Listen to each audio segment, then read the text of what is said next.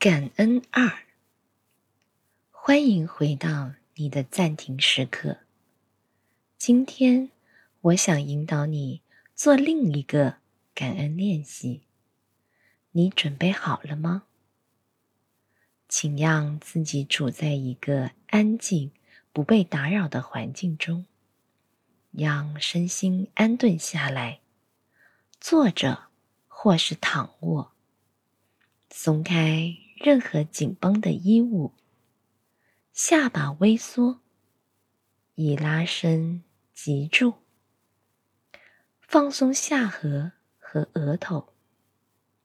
现在，闭上双眼，轻轻的用鼻子，慢慢的、深深的吸气，数到四。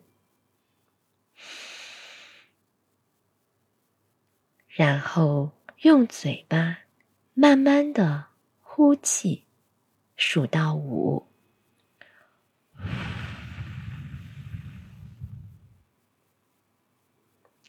继续。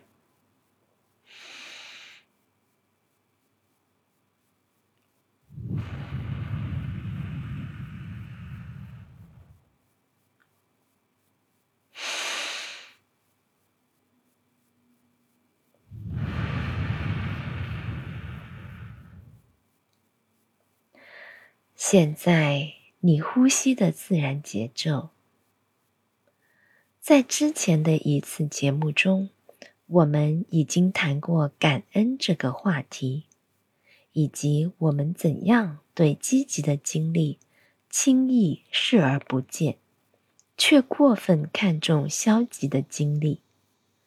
我们还做了一个练习，以有意识的记住一天中。发生在自己身上的正面事情。现在，让我们再做一次同样的练习。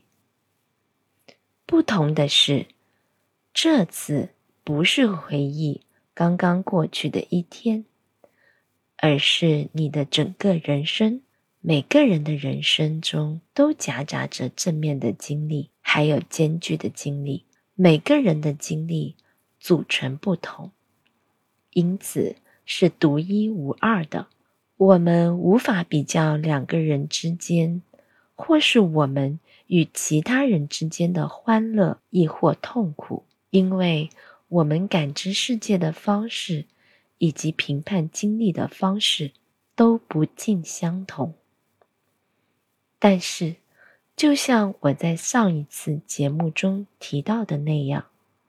这是我们大脑和感性认识进化的一个缺陷，容易过多的看重负面经历，因为在过去这一点对我们的生存来说是必要的。因此，认识到缺陷，我们可以有意识的试着提醒自己。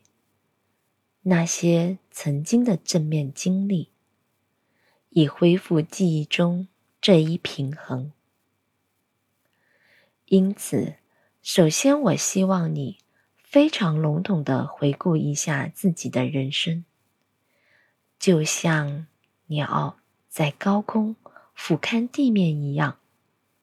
有没有一些立即想到的正面经历或者事件？也许会有几件事脱颖而出，我们欣喜若狂时，或者我们被幸运之神眷顾时，或者我们见到某个对自己有巨大影响的人时，若能想起类似的任意往事，花一些时间认真回顾，并感恩那些情形。或者涉及的人。下一步，我们来挖掘更多的细节。有没有这样一些经历，看起来不足挂齿，但事后回想，却仍然对你产生正面的影响？也许你会想起什么？如果没有，也不要担忧，这样的回忆现在不能马上激起，也同样有可能。我也不希望你花费太多的精力中断练习去寻找他们。让我们把它视作一种探求。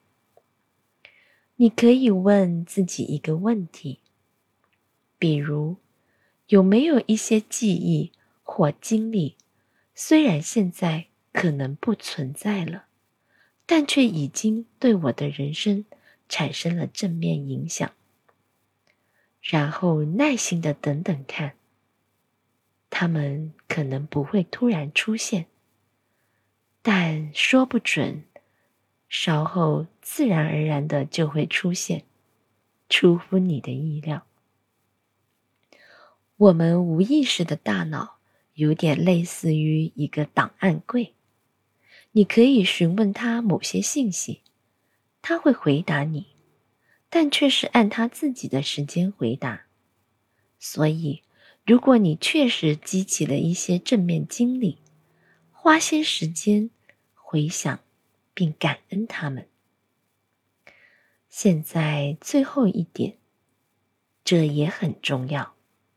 我们在做一件事，你能想到这样的一个经历，当时可能不太愉快，但事后看来，最后也有积极的方面吗？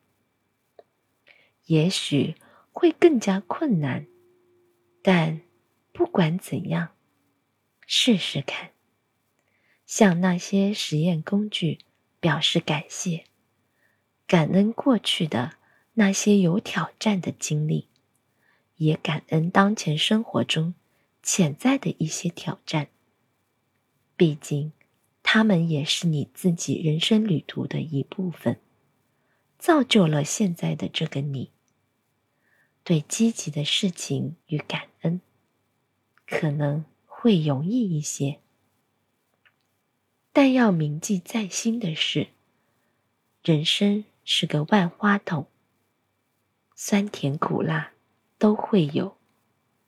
如果我们能够对其中的每一件事都抱有感恩之心，我们就已经充分准备好。在人生的大风大浪里，乘风破浪。不管这些浪头有多大，现在你可以放松，分散自己的注意力，让自己完全的休息下来。现在，缓缓的再次觉知自己的呼吸。最后一次，让我们。一起感恩自己的呼吸，感恩它一直都陪伴着自己，恪尽职守，独立工作。现在准备好后，你可以缓缓的睁开双眼，慢慢的适应周围的环境。你能坚持下来，真棒。这是个重塑你大脑的高深练习，可以让你的大脑自发的对自身经历和周围世界形成较为正面的看法。下次见。